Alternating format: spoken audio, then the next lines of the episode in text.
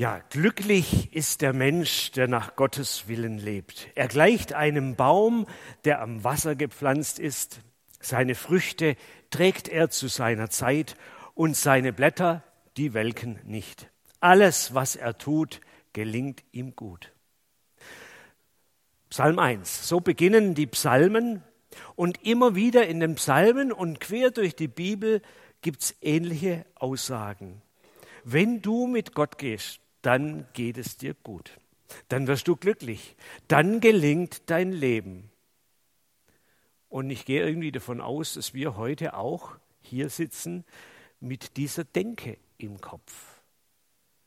Wenn ich mich in Gott halte, dann wird er sich zu mir halten und dann geht es mir gut. Gott ist gut, Gott ist mir gut, Gott macht, dass es mir gut geht. Heute geht es in der Predigt um einen Menschen, der genau so gedacht und geglaubt hat. Und der auch so gelebt hat. Hiob. Er hat ein ganzes Buch im Alten Testament hinter den Psalmen und dort wird seine Geschichte erzählt. Hiob war einer, der sich an Gott gehalten hat. Er war ein Gerechter. Einer, der nach Gottes Willen lebt, einer, der Gutes tut, der erfolgreich ist, der auf die anderen achtet, der faire Löhne zahlt, der im Frieden mit seinen Nachbarn lebt, der seine Familie über alles liebt und fleißig ist und der es so zu ganz viel Wohlstand und Ansehen gebracht hat, dass er anderen abgeben kann. So viel hat er gehabt. Einer, bei dem die Rechnung aufgegangen ist. Ich gehe mit Gott und Gott sorgt dafür, dass es mir gut geht. Lange hat es so funktioniert. Alles gut bei Hiob. Aber dann wird alles anders. Plötzlich eine Hiobsbotschaft jagt die andere. Die Ernte wird vernichtet. Die Rinder, Esel und Kamele werden alle gestohlen. Die Schafe verbrannt. Alle sieben Söhne und drei Töchter werden bei einem Unwetter getötet. Die Vorräte sind im Feuer aufgegangen. Und dann bekommt der Hiob am Schluss noch eine Hautkrankheit und sitzt schließlich in den Trümmern seiner Existenz halbnackt mit einem aufgekratzten, schmerzenden Körper. Wer hinter diesem Schicksal steckt, ahnt nicht. Das ist nämlich der Satan. Der Satan, der mit Gott eine Wette abgeschlossen hat, nämlich die Menschen hängen nur deswegen Gott an, weil Gott immer dafür sorgt, dass es ihnen gut geht und das Leben gelingt. Aber wenn man mal dafür sorgt, dass es denen nicht mehr gut geht, dann werden sie ganz schnell ihren Glauben verlieren. Um das herauszufinden, um das zu beweisen, hat Gott dem Teufel erlaubt, den Hiob zu drangsalieren, weil Gott gesagt hat, nee, nee, so ist es nicht. Und tatsächlich ist es mit dem Glauben in so einer Katastrophensituation für den Hiob gar nicht so einfach. Zuerst sagte noch vollmundig, der Herr hat's gegeben, der Herr hat's genommen, der Name des Herrn sei gelobt. Aber dann fragt er sich immer deutlicher, warum er, ausgerechnet er, der gerechte, gute Hiob, so bestraft wird, warum ihm Gott das alles zumutet. Und dann kommen auch noch seine Freunde und die stellen genau die gleiche Frage. Was hast du ausgefressen, dass Gott dich so sehr strafen muss? Und auf diese Frage antwortet der Hiob in verschiedenen Verteidigungsreden. Eine davon ist heute unser Predigtext. Ich lese aus Hiob 23. Hiob antwortete, zwar möchte ich mein Stöhnen unterdrücken und doch kommt Widerspruch von meinen Lippen, also Widerspruch gegen das, was die Freunde sagen. Wenn ich nur wüsste, wo sich Gott befindet und wie ich zu ihm hingelangen könnte, ich würde ihm schon meine Lage schildern, ihm meine Gründe und Beweise nennen. Ich bin gespannt, was er dann sagen würde, wenn er mir darauf seine Antwort gäbe. Ob er mich seine Allmacht fühlen ließe Nein, hören würde er auf meine Worte. Ich würde meinen Rechtsstreit mit ihm führen als einer, dem nichts vorzuwerfen ist. Das müsste auch mein Richter so anerkennen. Aber ich kann nach Osten gehen, dort ist Gott nicht. und auch im Westen ist er nicht zu finden. Ist er im Norden tätig, sehe ich es nicht. Versteckt er sich im Süden, weiß ich es nicht. Doch mein Weg ist ihm lange schon bekannt. Wenn er mich prüft, dann bin ich rein wie Gold. Mein Fuß hielt sich genau an seine Spur. Ich blieb auf seinem Weg und wich nicht ab. Ich tue immer, was er mir befiehlt. Sein Wort bewahre ich in meinem Herzen. Doch Gott allein bestimmt, wer will ihn hindern. Was ihm gefällt, das setzt er einfach durch. Er wird auch tun, was er für mich geplant hat. Und Pläne über mich hat er genug. Das ist es, was mich so erschrecken lässt. So oft ich an ihn denke, zittere ich. Gott hat mir alle Zuversicht genommen. Weil er so mächtig ist, macht er mir Angst. Gott ist's, der mich erdrückt und nicht das Dunkel, auch wenn ich jetzt vor Dunkelheit nichts sehe.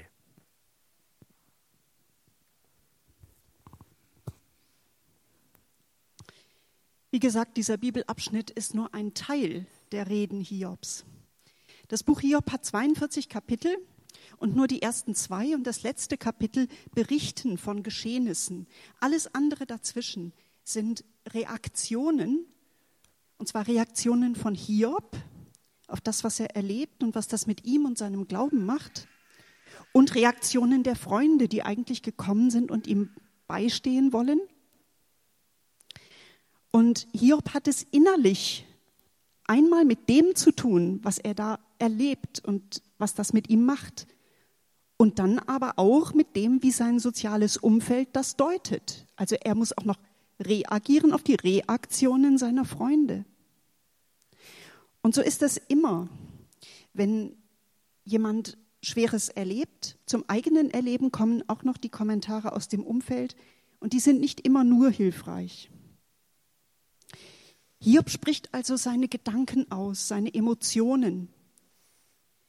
Was er sagt, wohlgemerkt, ist keine systematische Abhandlung über das Leid im Allgemeinen. Er ist ja kein Theologieprofessor, der akademisch doziert über die Theodizee-Frage, wie kann ein liebender und allmächtiger Gott Leid zulassen? Hiob wäre überhaupt nicht in der Lage, seine Worte zu gliedern und zu strukturieren. Er kann das gar nicht distanziert betrachten und ausgewogen beurteilen, sondern, so hat Jesus das später mal ausgedrückt, wovon das Herz voll ist, davon geht der Mund über. Es bricht aus ihm heraus, unsortiert, unreflektiert, das, was in ihm steckt. Und das ist menschlich. Das ist gut. Das darf sein. In dem, was in ihm vorgeht, darf es Widersprüche geben, da darf es Wiederholungen geben. Er darf theologisch Richtiges und theologisch Falsches denken. Es ist gut, dass es rauskommt. Schauen wir mal, ob wir es sortieren können. Aber Vorsicht, könnte sein, dass wir auch nicht ganz distanziert das betrachten können, sondern dass wir sowas Ähnliches ja auch kennen. Zunächst sagt Hiob, er stöhnt. Und er möchte dieses Stöhnen eigentlich unterdrücken, aber die Angst und die Ratlosigkeit, der Schmerz pressen ihm die Luft ab. Ohne Worte drückt er aus, wie es ihm geht. Und dann findet er tatsächlich Worte. Was ist in ihm? In ihm ist Widerspruch, Rebellion gegen Gott, Auflehnung. Er möchte Gott zur Rede stellen. Er möchte mit ihm streiten, mit ihm ringen und argumentieren. Warum, Gott, tust du mir das an? Schau, wie es mir geht. Und dann ist da in ihm auch eine gute Portion Selbstgerechtigkeit. Nicht? Mir ist doch nichts vorzuwerfen. Ich habe das nicht verdient. Gott, ich bin doch rein wie Gold. Ja, das sind große Worte. Wer kann das schon von sich sagen? Ich habe mich immer an das gehalten, was Gott will. Erstaunlich ist, dass Gott ihm das sogar bestätigt. Nur er kann daraus keinen Anspruch ableiten auf Wohlergehen. Was ist noch in ihm? Angst, Erschrecken. Er hat Gott bisher anders eingeschätzt. Er versteht ihn nicht. Wer weiß, was Gott noch als nächstes mit ihm vorhat. Das erschüttert ihn, es lässt ihn zittern. Und da ist auch Resignation. Er merkt, dass er Gott nicht kontrollieren kann. Der macht einfach, was er will. Der kann das einfach so. Was will ich dem noch entgegensetzen? Schwere Traumatisierungen lösen genau das in uns aus, dass wir uns ohnmächtig fühlen und hilflos. Und dann ist da noch was anderes in ihm, nämlich Hoffnung, Vertrauen. Hiob kann nicht anders. Er hat doch bisher seinen Gott ganz anders erlebt und tief in ihm ist die Zuversicht nicht auszurotten, dass Gott doch auf ihn hört, dass Gott ihn doch sieht, dass Gott seinen Weg kennt. Und vielleicht sind Gottes Pläne ja auch gut. Und zuletzt ist da in ihm auch Sehnsucht. Wie sehr wünscht er sich, Gott zu begegnen, ihn zu finden und seine Nähe erleben zu dürfen. Alles das ist in ihm und es ist nicht wohlsortiert. Es geht hin und her, drunter und drüber. Auflehnung, Resignation, Selbstgerechtigkeit, Angst, Vertrauen und Sehnsucht. Das ist menschlich. Das darf so sein. Man versteht Gott und die Welt nicht mehr. Man versteht sich selbst nicht mehr. Man kann mit den gut gemeinten Ratschlägen nichts anfangen, aber man erlebt sich selbst auch als ratlos und hilflos und entfremdet. So kann das sein. Und so darf das auch sein.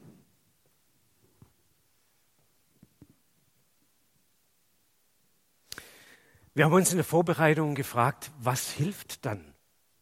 Was hilft in so einer Katastrophensituation, wenn man nicht mehr weiß, wo oben und unten ist, wenn die Gedanken Karussell fahren, wenn der Glaube wie ein Kartenhaus zusammenklappt und wenn Leiden und Perspektivlosigkeit jede Hoffnung nimmt. Was hilft dann? Unsere erste Antwort, Menschen, Mitmenschen, wohlgesonnene Mitmenschen. Hiob hat ihm wohlgesonnene Mitmenschen. Da ist seine Frau, die einzige Verwandte quasi, die ihm bleibt, und seine drei Freunde, die von seinem Schicksal hören und dann kommen. In der Bibel steht, sie wollten ihm ihr Mitgefühl zeigen und ihn trösten. Sie kommen, sie erkennen ihren Freund kaum wieder, Sie brechen in Tränen aus, sie zerreißen ihre Klamotten, sie streuen Asche auf ihr Haupt und dann setzen sie sich zu Hiob dazu. Sieben Tage und sieben Nächte saßen sie da, ohne ein Wort zu sagen, denn sie spürten, wie tief Hiobs Schmerz war. Stellt euch mal diese Szene vor. Das sind andere, die ins gleiche Leiden mit hineingehen, das mit ertragen und sieben Tage und sieben Nächte mit aushalten. Das sind Freunde, die mitfühlen und mitleiden, mit aushalten, lange die Klappe halten. Vielleicht kennt ihr das aber auch, dass es mit dem Klappehalten gar nicht so schwer ist, weil man angesichts von einer Not, die jemand hat, sowieso sprachlos irgendwie wird. Vielleicht kennt ihr das. Ihr besucht jemand, der gerade einen tragischen Todesfall hinter sich hat. Oder jemand, der gerade eine Krebsdiagnose bekommen hat. Unheilbar, noch ein paar Tage. Oder wenn eine Ehe zerbrochen ist. Oder wenn nach zehn Semestern das Examen endgültig gescheitert ist. Was soll man da eigentlich sagen? Was ist angemessen und was ist völlig daneben? Vielleicht ist es oft das Beste, einfach da zu sein und zuzuhören, Zeit zu investieren, das Schlimme mit aushalten, schweigen. Wohl dem, der nicht allein ist, wenn ihm sowas passiert. Allerdings, das haben wir gerade schon angedeutet gehört, es kann auch schiefgehen. Freunde und Verwandte können ganz daneben liegen in dem, wie sie da sind bei jemand, der leidet. die wissen ja auch nicht so richtig, wie sie sich orientieren können in der Situation, die sind verwirrt oder auch von irgendeiner falschen Denke geprägt. Hiobs Frau rät dem Hiob, seinen Glauben an den Nagel zu hängen. Wenn Gott es zulässt, dass es dir so geht, dann kannst du es doch gerade vergessen. Hör doch mal auf zu glauben. Und seine Freunde, die finden es höchst verdächtig, dass ihm, dem angeblich so makellosen, fehlerlosen Hiob, das passiert.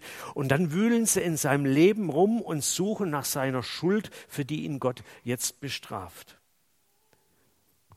Also Partner und Freunde können auch voll daneben liegen. Gut gemeint ist noch nicht gut gemacht. Leider. Gut gemeint ist noch nicht gut gemacht. Diesen Satz kann man auch umdrehen. Wer es schlecht gemacht hat, der hat es vielleicht trotzdem auch gut gemeint, aber nicht besser hinbekommen. Ihr Leidenden habt Verständnis für die Unbeholfenheit der Menschen um euch herum. Und gleichzeitig sorgt für euch, wenn die Besuche und die Ratschläge mehr Last als Hilfe sind. Nicht alles und nicht jeder hilft euch. Ja, was hilft in so einer Katastrophensituation? Eine zweite Antwort, Gott. Es hilft, dass Gott da ist. Hiob seufzt und hadert mit Gott. Er rechtfertigt sich und er hinterfragt. Er zweifelt und er klagt Gott an. Aber eins tut er nicht. Er sagt sich nicht von Gott los. Er gibt die Beziehung nicht auf und er gibt sein Leben nicht auf. Manche Menschen wollen, wenn ihnen sehr Schweres widerfährt, nichts mehr mit Gott zu tun haben. Manche wollen auch nicht mehr leben. Das ist verständlich. Hiobs Frau hat ihm das ja auch geraten. Ne? Also lass das mit dem Glauben und stirb halt. Äh, ist nichts mehr zu machen. Aber das ist nicht Hiobs Weg als Norbert und ich über den Text nachgedacht haben, da haben wir uns gefragt, steckt denn da eigentlich irgendwo auch Evangelium drin? Gute Botschaft. Und ich denke, das ist auf jeden Fall eine gute Botschaft. Gott ist. Und Gott ist da. Vielleicht ist er ungerecht. Vielleicht mutet er mir Unzumutbares zu, aber er löst sich nicht in Luft auf. Sein Weg mag unverständlich sein und sein Handeln kann mir Angst einflößen. Aber, sagt Hiob, er hat Pläne für mich und er kennt meinen Weg. Er nimmt Notiz von mir. Ich weiß nicht, wie ich ihn erreichen kann und wo ich ihn überhaupt suchen soll, sagt Hiob. Aber er sehnt sich nach ihm. Gott ist und er ist da. Er mag verborgen sein, aber es gibt ihn. Und das ist doch etwas. Hiob weiß, dass er es mit Gott zu tun hat, nicht mit dem Schicksal oder irgendwelchen bösen Geistern, sondern mit dem Gott, mit dem er eine Geschichte hat. Er kennt ihn doch. Und darum bezieht er Gott mit ein in all sein Hadern, sein Grübeln, sein Vermuten und Fühlen. Gott ist sein Horizont. Gott ist sein Element. Und das bleibt. Das bleibt uns auch. In ihrer Autobiografie beschreibt die junge Journalistin Esther Maria Magnis, wie sie voll Glauben und Zuversicht für die Heilung ihres krebskranken Vaters gebetet hatte. Und wie ihre Beziehung zu Gott in die Krise kam, als ihr Vater dann doch starb. Sie hat sich an Gottes Handeln gerieben. Sie hat sich an Gottes Schweigen abgearbeitet, aber sie ist Gott nicht losgeworden. Als die Kommilitonen sie fragten, ob sie gläubig wäre, war ihre Antwort, ich glaube an Gott, aber ich rede nicht mit ihm. Man darf sauer sein auf Gott. Man darf mit ihm schimpfen. Man kann sogar das Gespräch mit ihm aufkündigen. Er hält das aus. Er geht nicht weg. Das ist eine gute Nachricht. Gott ist und wir haben es mit ihm zu tun. In ihm leben und weben und sind wir, sagte Paulus später. Von Gott sind wir umgeben, von ihm sind wir gehalten, auch wenn wir voll Schmerz auf ihn einschlagen. Gott ist unser Horizont, er ist unser Element. Martin Buber hat aus der großen Tradition des osteuropäischen Judentums ein Lied überliefert, das diese Erfahrung in Sprache fasst, wie Gottes Gegenwart uns geborgen sein lässt. Das Lied geht so. Wo ich gehe, du. Wo ich stehe, du. Nur du. Wieder du. Immer du. Du. Du. Du. Ergeht's mir gut? Du. Wenn's weh mir tut? Du. Nur du. Wieder du. Immer du. Du, du, du, Himmel, du, Erde, du, oben, du, unten, du, wohin ich mich wende, an jedem Ende nur du, wieder du, immer. Du, du, du, du.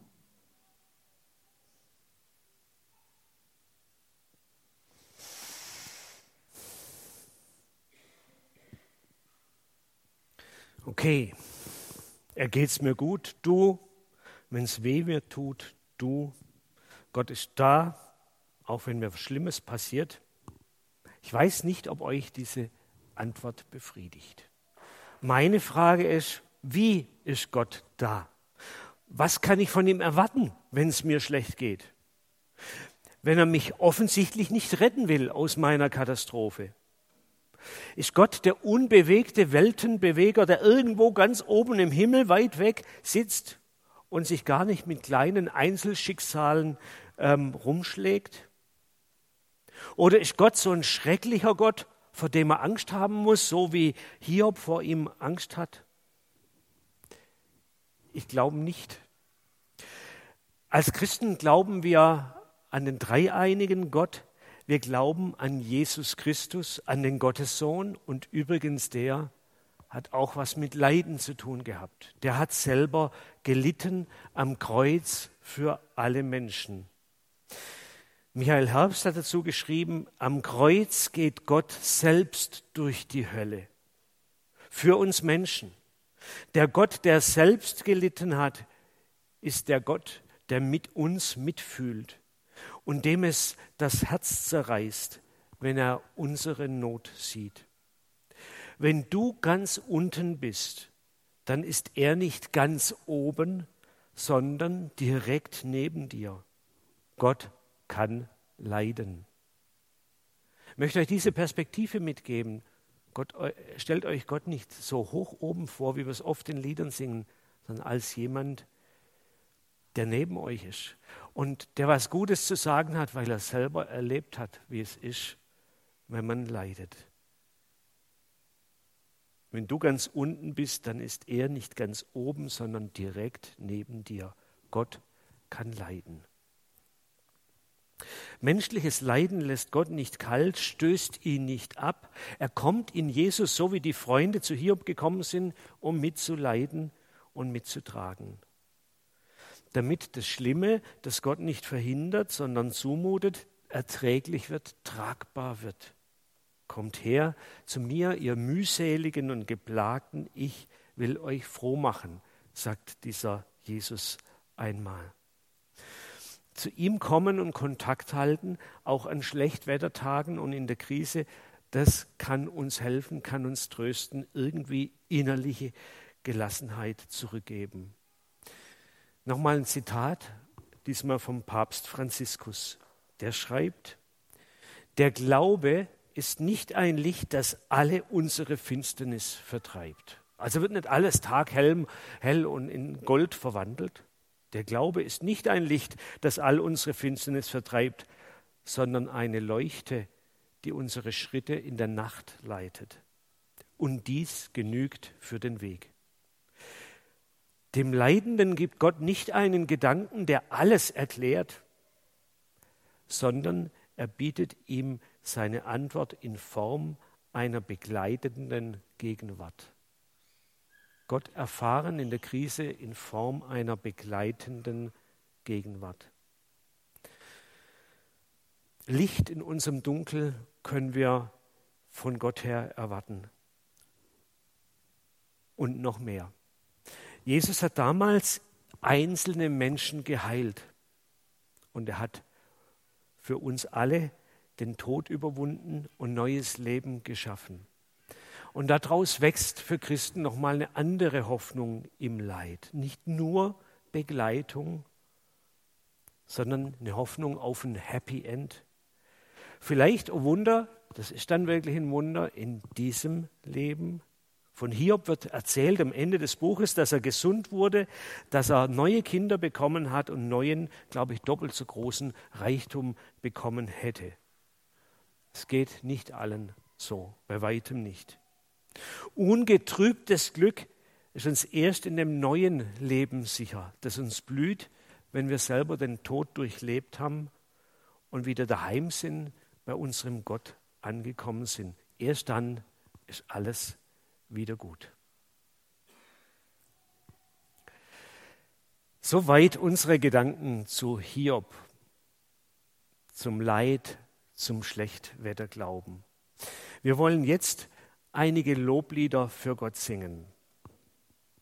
Manche werden jetzt vielleicht die Augenbrauen hochziehen und sagen, passt das denn nach so einem Thema? Ich rate euch, lest einfach die Texte mit, schaut das Kleingedruckte an. Da tauchen nämlich in allen vier Liedern irgendwie auch Schwierigkeiten auf. Die Sehnsucht nach dem Eingreifen von Gott, nach der Berührung durch Jesus, nur den Saum deines Gewandes berühren. Auch die Hoffnung, dass Gott ein Licht gibt in der Dunkelheit. Hoffnung auf Wasser in der Wüste, auf Glaube in der Krise. Das singen durchaus Betroffene ihr Loblied. Und dann hat das Loblied was Trotziges. So wie das letzte Lied, wo es dann heißt, ich weiß, dass mein Erlöser lebt. Das ist ein trotziges Festhalten am Glaube wider aller Stimmung und Lebenslage. Herzliche Einladung, diese Lieder, die eigentlich auch Gebete und Bitten sind, mitzusingen. Ähm, wenn ihr mögt, dürft ihr gerne aufstehen, müsst ihr aber nicht.